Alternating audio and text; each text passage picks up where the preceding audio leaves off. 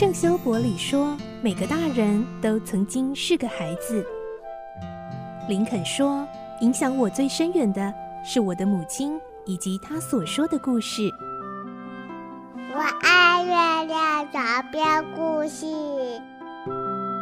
晚安，月亮床边故事。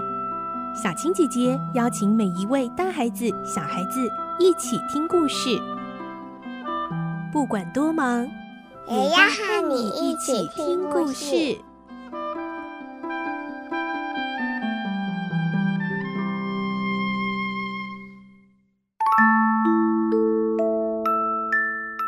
晚安，欢迎你和我们一起听故事。我是小青姐姐，我们继续来听环游世界八十天的故事。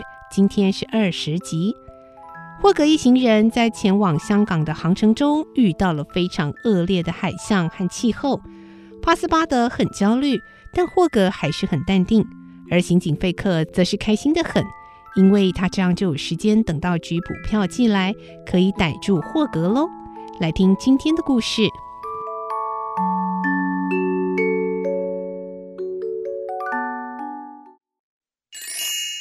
环游世界八十天》二十集，抵达香港。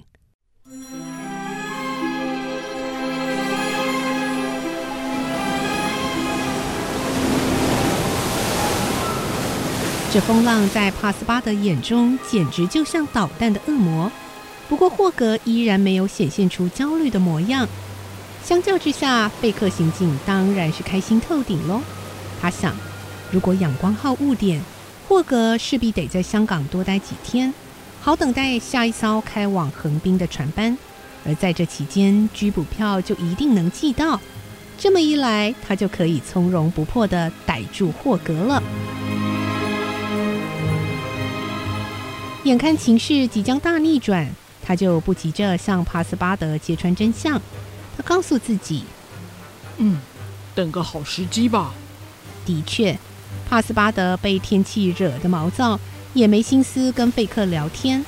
他甚至因为耐不住性子而爬上了桅杆，疯狂的大叫：“老天爷，快让风浪平息吧！”当然，这是无济于事的。一直到十一月五日，大风雨才逐渐止息，海面慢慢恢复平静。在十一月六日，仰光号终于要停靠香港了。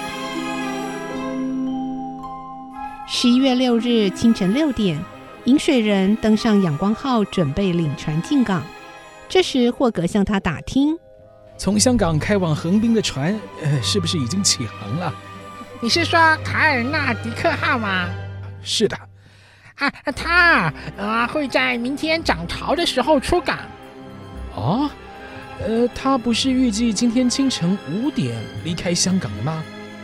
哎，原本是这样没错啦，可是啊，引擎哦临时出状况啊，啊，就延后开船了嘛。霍格向饮水人道谢之后，就走入船舱。他对于这个好消息反应依旧冷淡。倒是同样听到这消息的帕斯巴德乐得哇哇大叫，一边把帽子往空中抛，一边手舞足蹈。费克上了甲板，看到乐不可支的帕斯巴德，好奇地询问他为什么如此开心。帕斯巴德就兴奋地把事情一五一十地告诉费克。费克顿时脸一沉，暗自骂道：“霍格，你真是好狗运！”帕斯巴德因为太高兴了，根本没察觉到费克刑警有什么不对劲。的确，霍格非常非常幸运。要是卡尔纳迪克号的引擎没有故障，他就得在香港等上八天，才有另一艘开往横滨的船。而现在仅仅延迟了一天，这短短的时数落差，在往后的旅程中是极有可能弥补回来的。更何况，卡尔纳迪克号已经和那艘从横滨航向旧金山的船只取得联系。在卡尔纳迪克号尚未抵达目的地之前，那艘船是不会起航的。因此，霍格连下一个船班也不用担心了。在饮水人的领导下，阳光号顺利入港。这天是霍格从伦敦出发后的第三十五天。比预计抵达香港的时间延后了一天。卡尔纳迪克号得到明天清晨五点才会起航，因此霍格有足够的时间处理俄达的事情。他们一下船，霍格就带着俄达和帕斯巴德坐上黄包车前往饭店。黄包车是一种两轮车，只有座椅没有门，座椅上头覆盖着棚盖，可以遮阳避雨。车夫就在前头拉着走，车上的乘客可以沿路欣赏街景。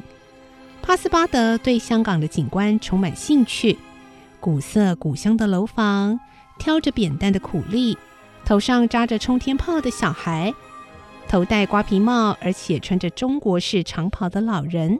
他的眼睛忙得快转不过来了。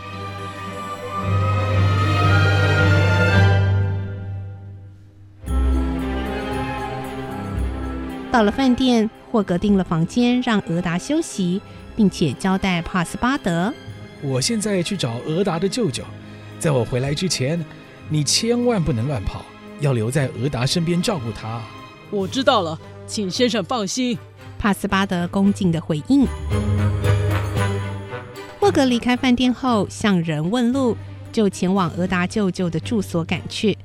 到了门前。那户人家却说并不认识他要找的人，但地址是俄达给的，应该不会错呀。霍格感到有些纳闷。这时，隔壁住户走了出来，霍格赶紧向那个人打听：“呃，请问这里有没有一位经商的印度人呢？”“哦，你是说乔吉夫先生吧？”“呃呃，没错没错。呃，你知道他现在在哪里吗？”他两年前就离开香港了啊！啊，离开香港了？嘿呀、啊，到荷兰去做生意呀、啊！霍格向那个人道过谢后，很快的赶回饭店。一路上，费克暗地紧紧盯梢，直到霍格踏入饭店大门，费克才赶快去打探吉普票是否已经寄到。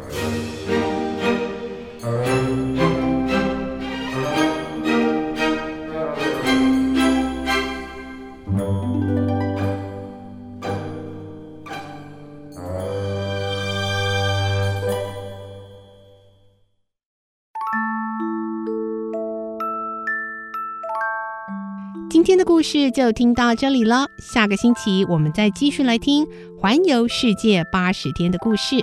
我是小青姐姐，祝你有个好梦，晚安，拜拜。小飞